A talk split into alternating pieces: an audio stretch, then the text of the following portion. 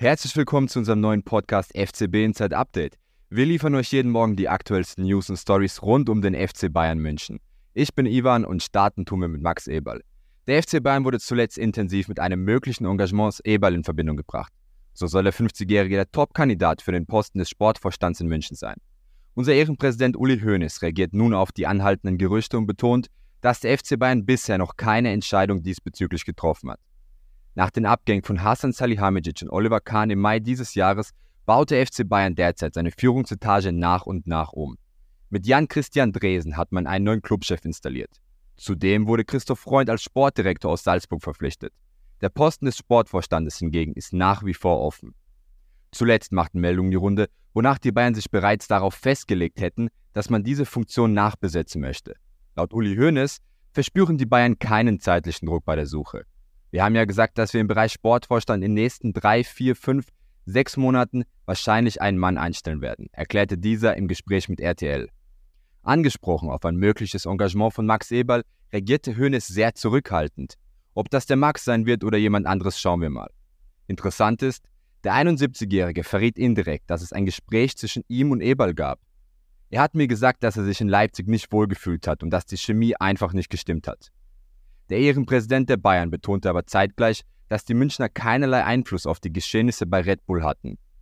Neben Eberl könnte auch Neusportdirektor Christoph Freund wie einst Hassan Salihamidzic zum Sportvorstand aufsteigen. Aus Sicht von Hoeneß hat der FCB mit dem Österreicher einen hervorragenden Sportdirektor im Sommer erhalten. Fragen wir mal unseren Experten Vieco. Ist es möglich, dass sich Freund während des Transfersfenster insoweit empfiehlt, dass es ähnlich wie bei seinem Vorgänger keine zweite Person in Fragen Transfers braucht oder die Rolle des Sportdirektoren sowie Vorstands übernehmen könnte. Absolut. Ähm, Christoph Freund ist seit knapp 100 Tagen im Amt im FC Bayern und hat ähm, jetzt, nachdem er sich im Verein eingelebt hat, äh, die Leute kennengelernt hat, die einzelnen Bereiche durchlaufen hat, äh, geht er in die Öffentlichkeit, er gibt mehr Interviews, ähm, er verrät mehr seine Pläne und äh, so was man aus dem Umkreis in München hört, aus dem Verein, ähm, schwärmen alle von Freund. Er ist ein sehr ähm, ruhiger Zeitgenosse, ähm, achtet auf seine Wortwahl, äh, weniger impulsiv wie vielleicht der Brazzo, sein Vorgänger, beziehungsweise sein Vorgänger auf dem Posten. Und ähm, die Transferperiode jetzt im Winter wird seine Feuertaufe sein. Das wird die, die erste richtige Transferperiode für ihn als Chefkaderplaner sein.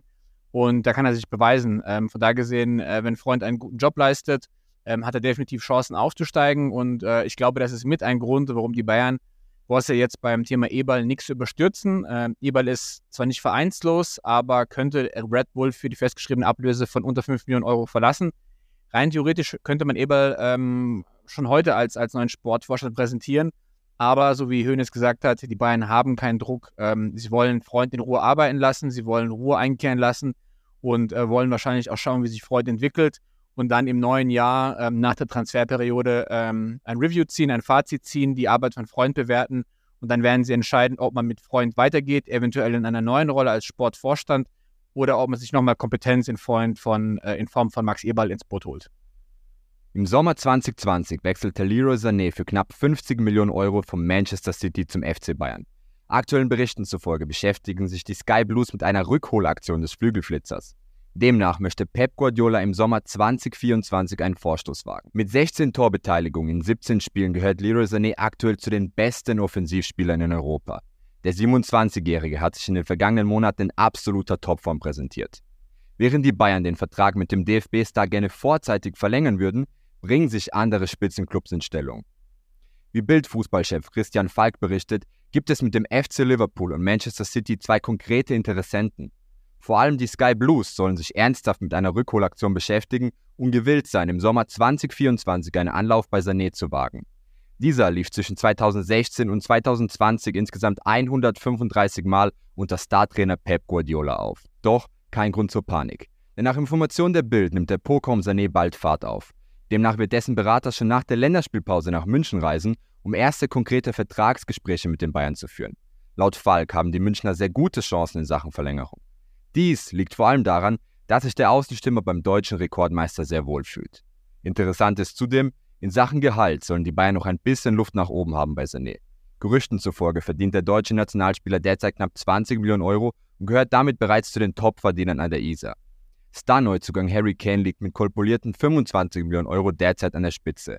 Auch Sané dürfte sich im Falle einer Verlängerung diesem Bereich annähern. In der Vergangenheit haben sich die Bayern jedoch nicht immer leicht getan mit Vertragsverlängerung, Stichwort David Alaba oder jüngst Lucas Hernandez und Benny Pavard als Beispiele. Dass dann der Wind doch sehr schnell in eine andere Richtung wehen kann. Auch hier fragen wir noch einmal Vieco.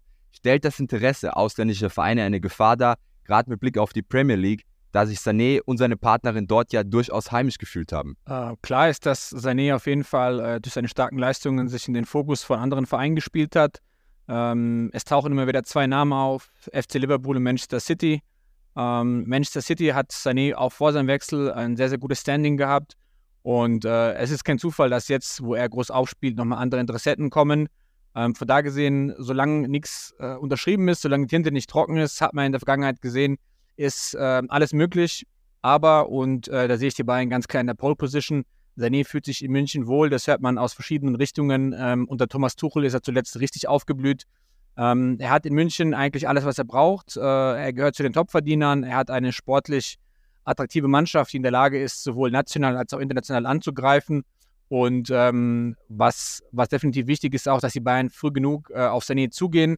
Ähm, er hat zwar Vertrag bis 25, aber man hat gesehen an den Beispielen Hernandez und Pervar, dass man äh, deutlich früher äh, dran sein muss als ein Jahr vor Vertragsende. Deswegen sind zeitnahe Gespräche wichtig, um auch dem Spieler zu signalisieren, wir setzen auf dich, wir wollen mit dir verlängern.